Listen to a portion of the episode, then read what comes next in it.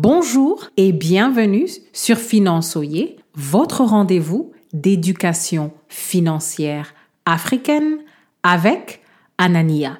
Le sujet du jour sont les scandales financiers les plus écoutés par les auditeurs de Finançoyer en 2022. J'aimerais souligner que quand je fais une série sur les scandales financiers, j'essaye toujours d'extraire les leçons d'éducation financière qui peuvent nous aider à éviter de faire les mêmes erreurs que les victimes.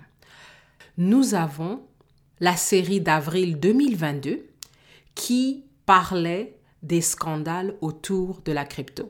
Et un article m'a aider à me rappeler de la vraie définition et fonction de la monnaie. Et j'ai fait toute une série pour parler de pourquoi la crypto-monnaie n'est pas la solution pour devenir riche d'après tout ce qui est en train de circuler sur les réseaux sociaux. Et bien entendu, il y a eu un autre développement avec le scandale de FTX en novembre 2022. La Maison Blanche de Security and Exchange Commission de New York s'en est mêlée et au moment où je vous parle, l'ancien CEO de FTX a été arrêté. Donc, je suis déjà en train de penser à faire une nouvelle en 2023 parce qu'il y a eu des développements. Une autre série qui a captivé tout le monde en 2022, c'était sur l'arnaqueur de Tinder. La série était basée sur un documentaire